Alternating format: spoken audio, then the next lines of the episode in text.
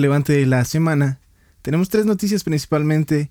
Eh, en, el, en el anterior capítulo les platicamos un poco de la nueva canción acompañada del nuevo video de Justin Bieber, lo cual ha provocado mucha expectativa ya que salió al tema otra vez eso del Pizzagate, ha sido ya tendencia esta semana, entre que sí se refiere a eso, entre que no se refiere a eso, la realidad es que todo el mundo está hablando de eso, el Pizzagate. Para los que no, los que no saben qué es el Pizzagate, eh, algunos apuntan a que es una red de, pedofilia entre los altos estratos sociales. Eh, una de las personas que vinculan con esto es a Hillary Clinton, una política, y bueno, es todo un tema en más noticias.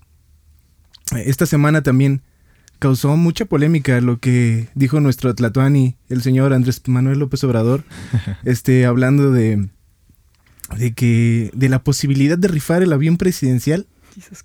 Así es, escuchó bien. 6 millones de cachitos para tener la posibilidad de ganarte el avión presidencial que no se pudo vender.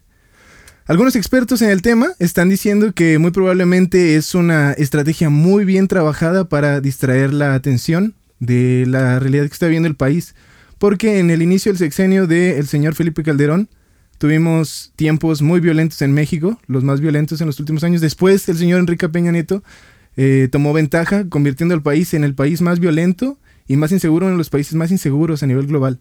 Pero el señor Andrés Manuel López Obrador dijo, agarren, agarren mi bebida. Y ahí va también. Eh, ahora es el, él es el que tiene la ventaja en, en, el inicio de sexenio más violento en la historia del país. Al menos en los últimos años. Y por último, uno de mis diseñadores de moda favoritos hace un par de horas acaba de anunciar su retiro. Después de 50 años en su carrera de la moda, estoy hablando de Jean-Paul Galtier. Bienvenidos a De Roto a Roto, bienvenidos Comunidad Rota. Bienvenidos Isaac, bienvenidos Nea. Gracias, gracias. Hello. ya podemos hablar. Oigan, qué, qué, bonito es esto. Estaba hoy en la mañana, que estaba de espiritual. Ah. estaba con Dios hablando. Como todos los días, obvio.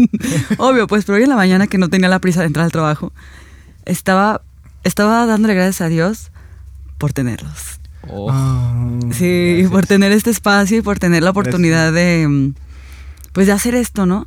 De poder platicar, de poder ser nosotros y de hacerlo juntos. Realmente no... Ay, bien sensible. no me imagino esto sin ustedes.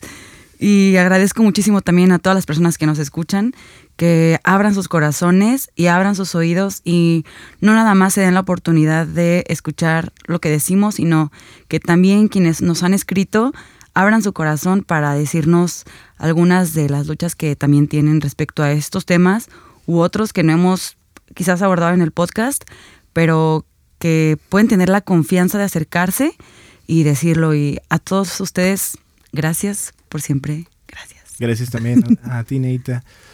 Eh, yo también estoy muy contento y muy agradecido. Sobre todo, hay que decirlo, hemos visto mucha interacción en nuestras cuentas de, en nuestra cuenta de Instagram, en el, ah, síganos en Derroto Roto Podcast. Em, yo la verdad siento mucha alegría cuando de repente vamos a revisar el podcast y veo que alguien ya escuchó el episodio y que alguien ya está como poniendo, ah, muchas gracias por el espacio. la verdad es muy, eso nos anima, nos llena la batería, ¿no? Aparte que nos han escrito varias personas. Sí, claro. Eh, diciéndonos por qué les gusta y contándonos algunos problemas y demás que primero después abordaremos, pero se siente muy satisfactorio que nos tengan esa confianza y que nos sigan rotos. Hola rotos, me encanta eso. Ah, sí. sí, déjame. Hola rotos, Hola, rotos. Perfecto. Eso está genial. Me encanta, me encanta, me encanta. ver que cada vez se consolida más ese lenguaje de roto, comunidad rota, está muy chido. Síganos escribiendo así, porque eso nos anima. y pues, hola. El día de hoy tenemos el tercer episodio de una serie que estamos Em, bastante contentos de haber iniciado, creo yo, esta serie de sexualidad inteligente, que la verdad me encanta el tema. Me encanta porque voy a citar a una de las psicólogas que he estado citando en los dos episodios, nunca les dije el nombre, se llama Esther Perel. Ella dice que la calidad de nuestras vidas depende de la calidad de nuestras relaciones. Mm. Yo creo que por eso es tan importante. Es sí. Yo creo que por eso es tan importante conocer acerca de nuestra sexualidad y de la forma en que interactuamos unos con otros. Así que sin más, episodio número 9, sexualidad inteligente. ¿Y por qué quiero una pareja? O, o, por qué no? ¿O por qué no? Son, son dos preguntas. Yo creo, sin lugar a dudas, que una de las formas de tener un crecimiento grande como ser humano es al lado de una pareja. Y en este episodio me gustaría dar mi punto de vista y que dialoguemos el punto de vista de todos sobre algunos aspectos importantes que consideramos necesarios analizar antes de decidir eh, estar con alguien o casarte, si es tu caso, si tú eres de las personas que se quieren casar. Yo he estado en una relación con la misma persona durante 13 años y durante esos 13 años he pasado por, obviamente, diferentes etapas, ¿no? Mi, mi etapa adolescente, eh, convertirme en joven y en joven adulto. Entonces, pues creo que tengo algo que aportar al tema. Y ya es para los 30. Ya voy para los 30. Entonces, qué bonito. Pues definitivamente el ser humano, la mayoría, porque según estudios el 10% de la, de la población es asexual, pero la mayoría instintivamente se siente atraído por alguien. De hecho, nos sentimos atraídos por más de una persona a lo largo de nuestra vida. No vamos a decir que en toda la vida nomás me gustó una persona y ya y nunca vi a nadie atractivo. Eso no es cierto. Mentira. Pero nos gusta o lo que vemos o lo que escuchamos o lo que esa persona tiene diferente de nosotros que lo hace tan atractivo.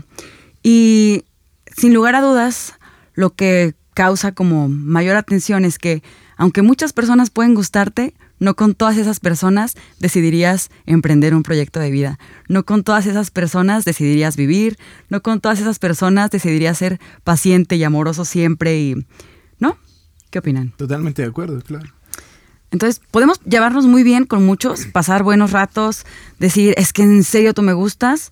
Pero entonces, ¿por qué elegimos una pareja? ¿Por qué si tanta gente te puede gustar? Porque dices, con este me voy a quedar, con este me emparejo. Algunos deciden tener una pareja para no sentirse o estar solos, ¿no? Porque ese es alguno de los miedos de la mayoría de las personas. O para tener a alguien con quien compartir tu felicidad, tus logros. Y sin duda, algo que yo creo que es vital para decidir quiero una pareja, es para tener un sentido de seguridad y pertenencia. Mm.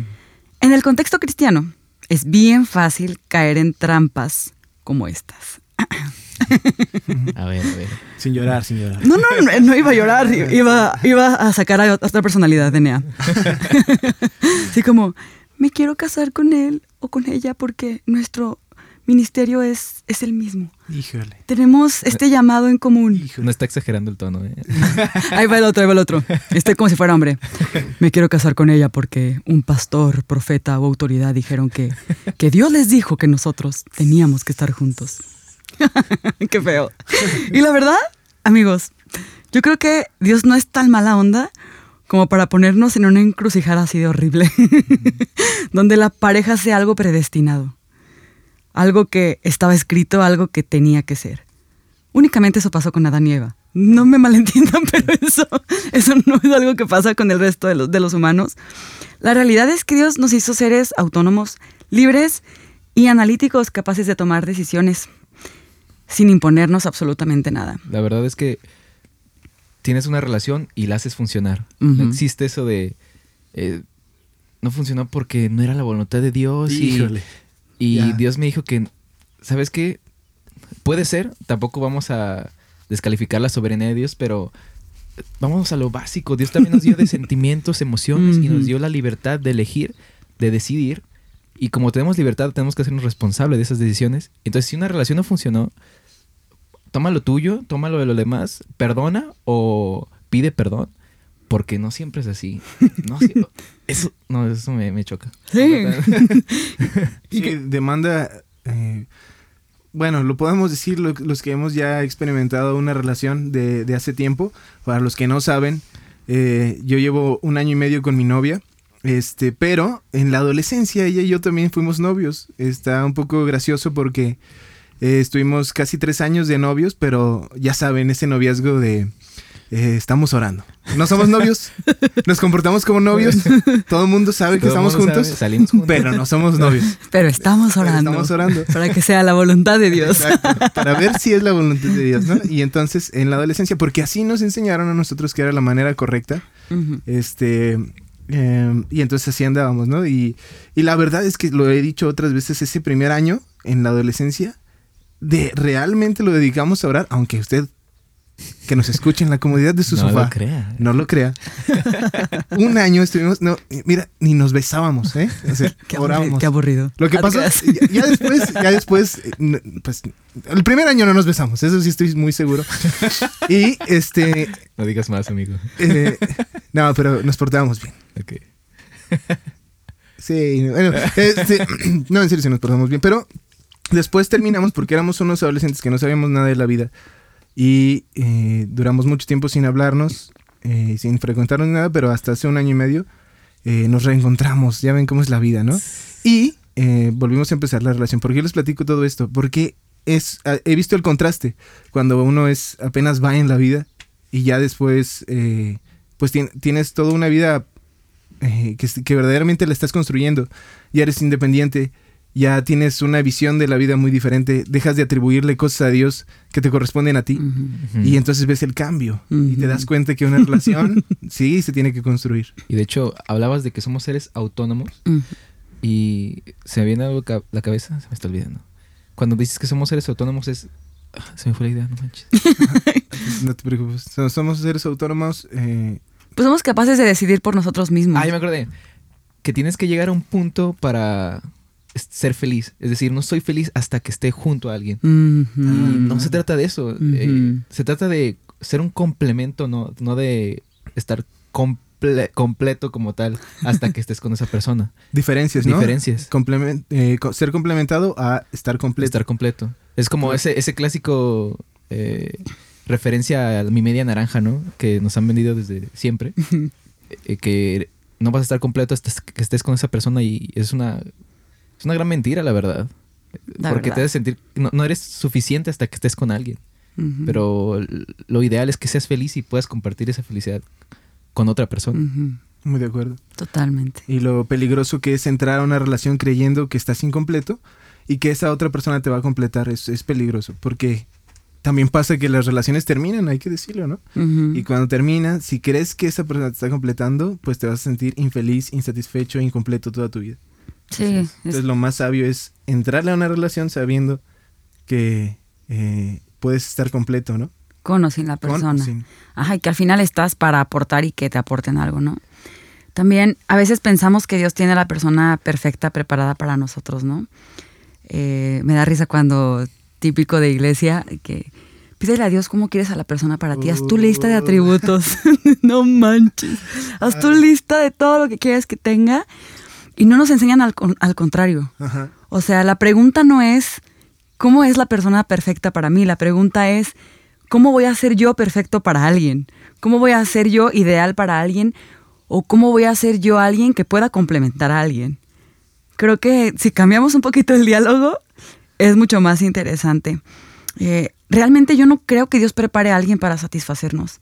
O sea, realmente yo no creo que haya un Dios en el principio del tiempo, creo, a Alonso y a Susi, para que juntos llegaran a cumplir. O sea, para mí no existe tal cosa. Para mí es como, conoces muchas personas en la vida, alguien te gusta, pero con alguien decides sí hacer algo, sí hacer una vida. Nosotros elegimos, nosotros tenemos la responsabilidad de qué le vamos a entregar a esa persona, qué vamos a dejar que esa persona nos entregue eh, o nos quite o le quitemos. ¿no? No, hay, no hay tal cosa también como, ay, vaya, es que esto me pasó hace muchos años, pero me pasó que un chico me dijo como, es que Dios me dijo que es que tú no eres para mí. Y yo, ah, ok, lloré mucho, me acuerdo que lloré mucho porque me sentí Sí, insatisfecha, insuficiente, perdón, dije, yo no soy suficiente para él. Y a la semana él ya andaba con otra, perdón, a la semana él ya andaba con otra. Ajá. Pero en realidad no es que Dios le dijo al vato que yo no era para él. En realidad es que él se dio cuenta No que no le gustaba sí, no tanto para, para está. estar conmigo. O sea, Así de simple. Y Así de sencillo. Qué pantalones para echarle la culpa a Dios, ¿no? Para decir, no, no, no, es que Dios- ¿Qué Dios- tamaño de blancos, neta? Para... Hay que decirlo, hay que decirlo. Exacto. Digo, hablaremos de eso en otros episodios, pero así fue como lo dijo, ¿no? Eh, escuché hace poquito en un video de un médico que se llama, bueno, un doctor, doctor Abraham Tversky. como twerk de tu- ¿no es cierto? Abraham Tversky, donde él hablaba acerca del verdadero amor y contaba un breve, breve re- relato de un hombre que, que dice que amaba el pescado. Así, yo amo el pescado porque lo puedo cocinar no sé cómo y me gusta cómo me hace sentir y cuando llega a mi estómago lo puedo preparar de diferentes maneras, lo puedo preparar no sé qué, sin espinas, así, ¿no? Y hace una analogía y dice, es que no es cierto, no es que, no es que tú amas al pescado, porque si tú amas al pescado, no lo vas a sacar de su hábitat, no lo vas a matar para satisfacer un deseo tuyo. Y a veces así confundimos al verdadero amor. Creemos que amamos a alguien por lo que esa persona nos hace sentir o nos puede permitir tener, pero en realidad no es que tú ames a esa persona, viéndolo como el pescado. O sea, tú amas lo que esa persona, la experiencia que trae consigo el estar con esa persona, no la persona en sí. No sé si podemos ver la diferencia. Sí, yo lo veo eh, claramente.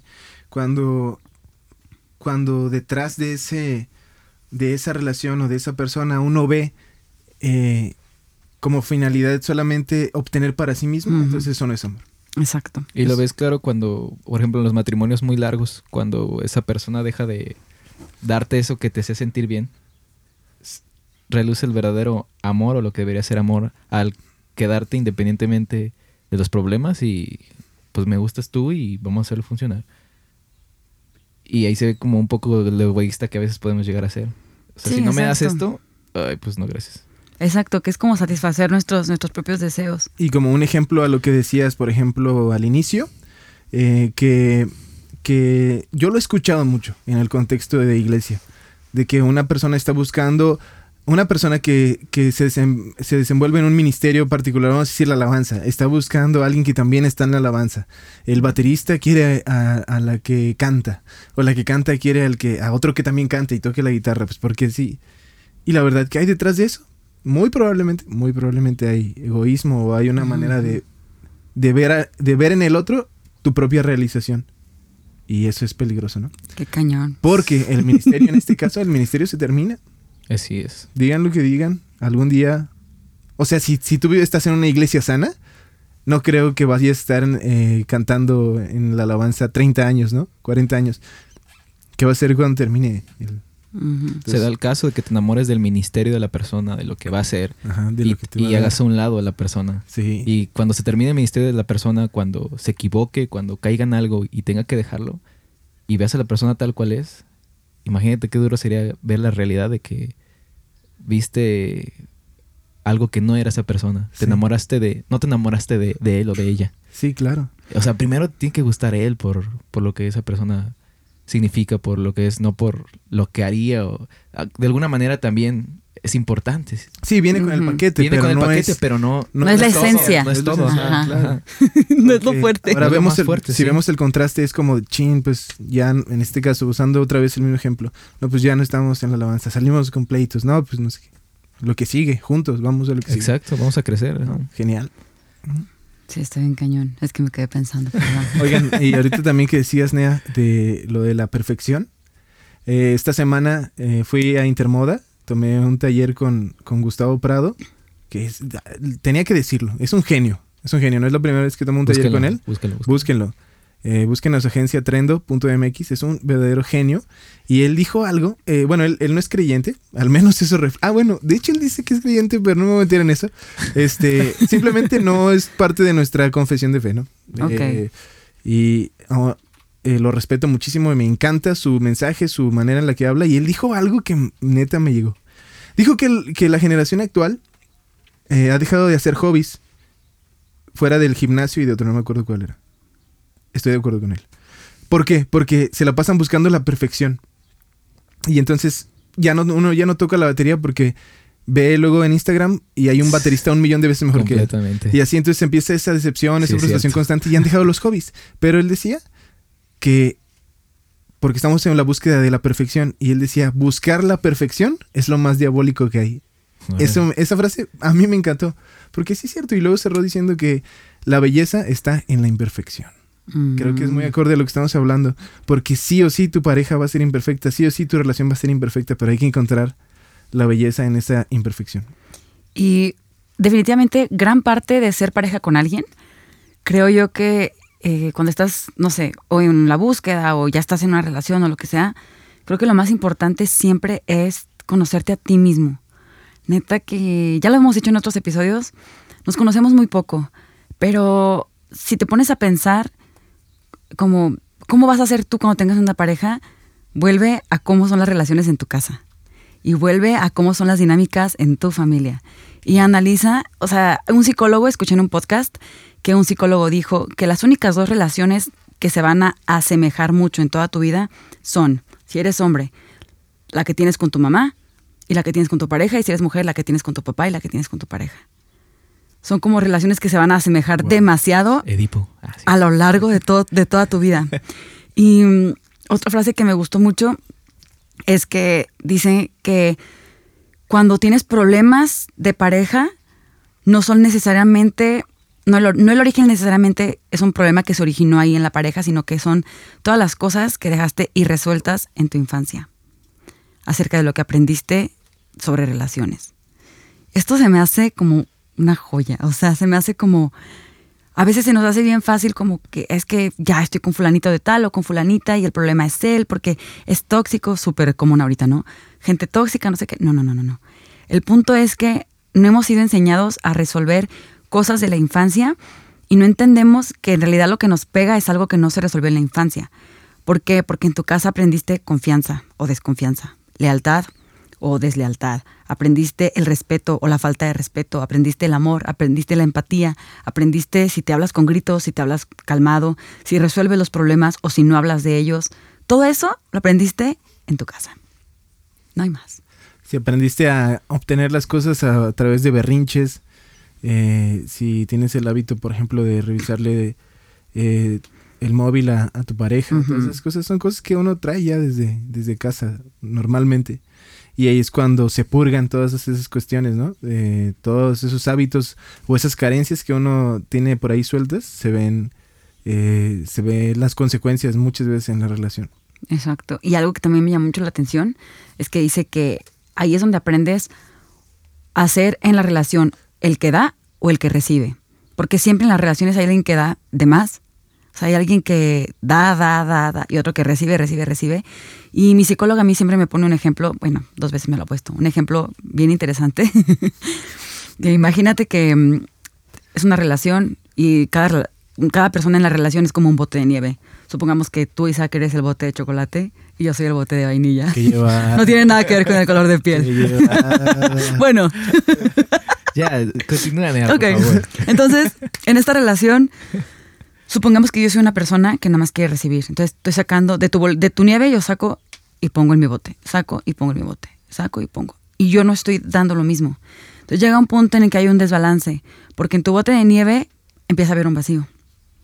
Y en mi bote de nieve comienza a haber eh, un exceso. Entonces, de repente esta persona que ya se empieza a sentir vacío está tratando de pedir al otro de que, hey, dame, dame, yo sé qué rollo, ¿no? Y la persona que ya está como que al tope no se da cuenta que está a tope y está harto y comienza a trabajar de una forma, pues la dinámica cambia. Pero con todo esto quería llegar nada más a decir que una de las cosas importantes a considerar antes de decidir tener o no tener pareja es, creo yo, muy sano, trabajar en ti y trabajar en cualquier cosa de la infancia que te haya marcado. Seas consciente o no seas consciente. Sí, de hecho, es difícil porque no ves, por ejemplo, una buena figura de matrimonio, no sé, en tu familia. Y eh, puedes llegar a tener ese miedo de, de tú llegar a fracasar. O ves los antecedentes eh, generacionales, pues. Por ejemplo, lo veo en mi familia, de mi abuelito que se divorciaron de las dos partes. Sus papás, los papás de mis abuelitos igual. Entonces el reto de mis papás era como de... Tenían ese miedo, inevitablemente, aunque decían, no, lo vamos a hacer bien, pero era como de, ¿y si pasa? ¿Y si nos llegamos a separar así? Pero pues es algo como que tú tienes que ser muy valiente, aferrarte a Dios y, y decir, vamos a hacer las cosas diferente. Pero definitivamente eso viene desde la familia. Qué importante es eso, el ejemplo que nos dan. Sí, y eh, por ejemplo, yo también pienso relacionado a- al tema de... eh, bueno, ahorita comentabas un poquito de, de la figura que tenemos de matrimonio en generaciones anteriores.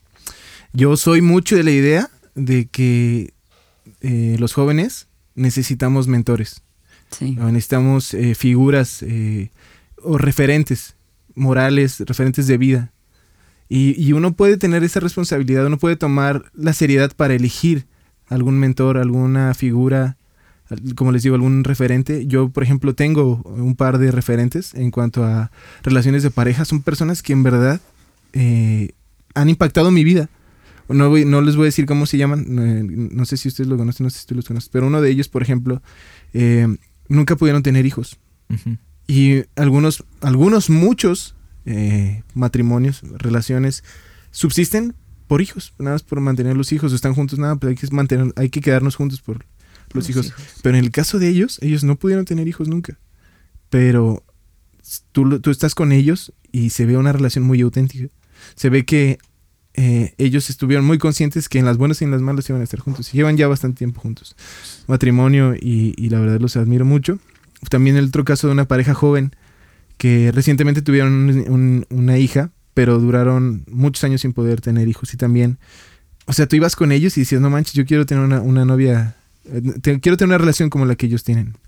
Nunca se peleaban, siempre había mucha comunicación, siempre había mucha confianza. Ella una vez hizo un viaje de trabajo a Colombia, este, y, y- y yo estaba platicando con el chico y él decía que estaba muy confiado en ella, de que iba a ir para allá con los de su trabajo. Era cuestión de trabajo, pero nunca mostró inseguridad porque confiaba en su pareja y, y- y porque la, su pareja siempre le dio los argumentos sólidos para que él confiara en ella. Entonces cositas así, Qué chulada. sí, son, son buenas referencias que yo tengo.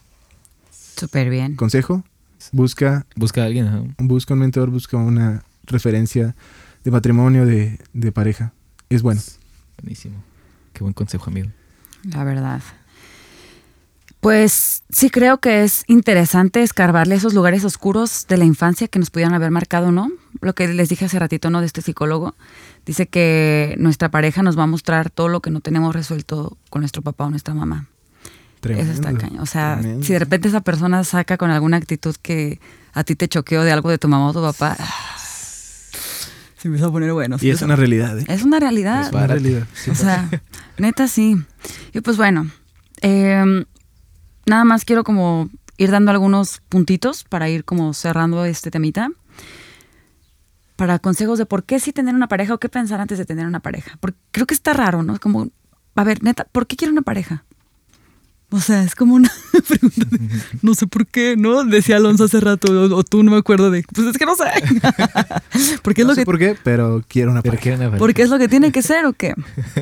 Eh, generalmente vamos a buscar complementarnos con alguien, ¿no? Más que separarnos, vamos a buscar como que complementarnos, pero seamos muy conscientes de no buscar a alguien que satisfaga lo que nos hace falta. Nadie lo va a poder satisfacer. Nadie tiene el poder de satisfacer nuestros vacíos más profundos. Punto número uno, creo que necesi- necesitamos ser capaces de pensar en nosotros mismos y saber qué queremos y ser conscientes que otros existen alrededor de nosotros. Es decir, si ahorita no sabes para qué quieres una pareja o por qué quieres una pareja, busca una respuesta. Y hasta que no tengas respuesta, entonces, pues sí, aviéntate este rollo, porque de lo contrario, vas a estar, eh, pues, estando con alguien con los las motivaciones quizás no las mejores, no las correctas. Número dos es que una pareja no es tu, tu obligación. O sea, el que tú estés con una persona, esa persona no es una obligación tuya, no es una carga, pero sí que seas consciente que de una forma u otra tienes responsabilidad de la persona con la que decides estar, porque todo lo que tú hagas o dejes de hacer le afecta a esa persona sí o sí, porque es parte de tu vida, la, estás haciendo parte de ti, le estás dando un lugar. Em, número tres, que veíamos hace rato, que sí existen muchas personas a las que puedes llegar a amar. O sea, creo que no nada más es el hecho de que, ay, me puede gustar fulanita, fulanito, fulanita otra vez, fulanita dos, tres, o sea, sino que puedes llegar a tener historias quizás de amor con más de alguna persona, pero ¿en qué te basas a decir con esta persona si hago un estilo de vida, si hago una vida, un proyecto de vida? Creo yo, y ustedes me dirán qué piensan, creo yo que tiene mucho que ver con los valores. Creo yo que tiene mucho que ver con la misión en la vida que cada quien tiene o la visión como hacia dónde quiere llegar cada quien. No sé qué piensen. Mm, Yo, bueno, eh, creo que ah, ya entramos a un tema, eh, o sea, estoy totalmente de acuerdo. Estoy totalmente de acuerdo. Pero quizá en, ese, en esa percepción que uno tenga de lo que es un valor, ahí también puede haber como eh, diferencia de pensamientos. No sé si me explico, no sé si, si están cachando la idea. O sea, para lo que para uno de ellos pudiera ser un valor, no sé, voy a hacer como ejemplo, mm, por ejemplo, ah, ay, no se me viene algo de ahorita a la mente. A ver, ayúdenme con algún valor. Este, Respeto. Por ejemplo, lo que para uno es respeto, puede que para la otra persona sea lo, lo perciba de una manera diferente, ¿no? Por ejemplo, para mí respetar es eh, eh, respetar solamente los gustos de la otra persona, ¿no? Y el otro, pero el otro entiende el concepto de respeto en su totalidad. ¿Me explico? Entonces también en esa cuestión de valores también puede haber diferencia de pensamiento y también puede haber conflictos. Entonces, eh, lo que quiero decir con todo este tema es eh, tratar de unificar esos valores. Lo que para mí es respeto, lo que para ti es respeto. Lo que para mí, y tratar de caminar hacia una misma visión, ¿no?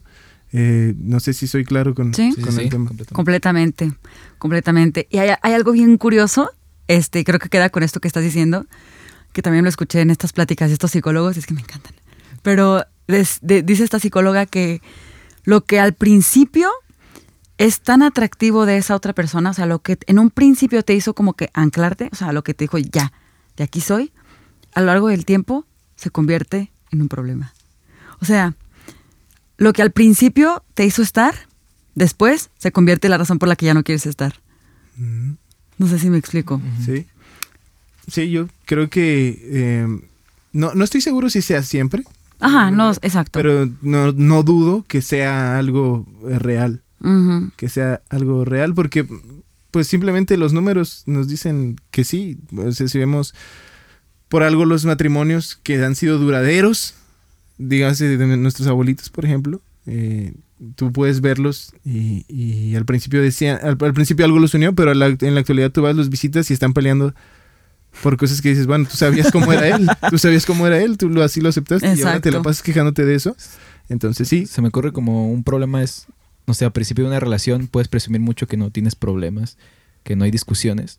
Quizá puede llegar un punto en matrimonio de la relación que digas, ah, pues que quizá no era que no tenemos problemas, sino que en verdad esta persona evita los problemas.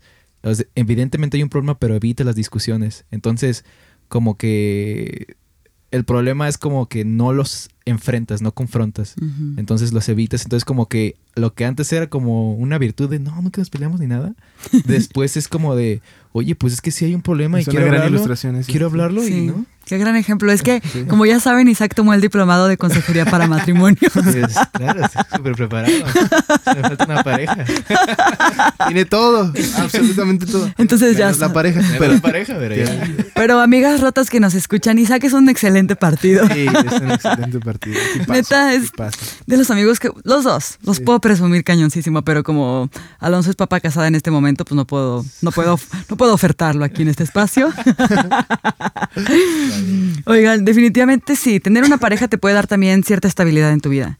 Porque al, al menos dentro de nuestros valores, creo, nuestras creencias, si tenemos una pareja vamos a estar como que con una sola persona, no vamos a estar compartiendo como que con otras más personas, ¿verdad?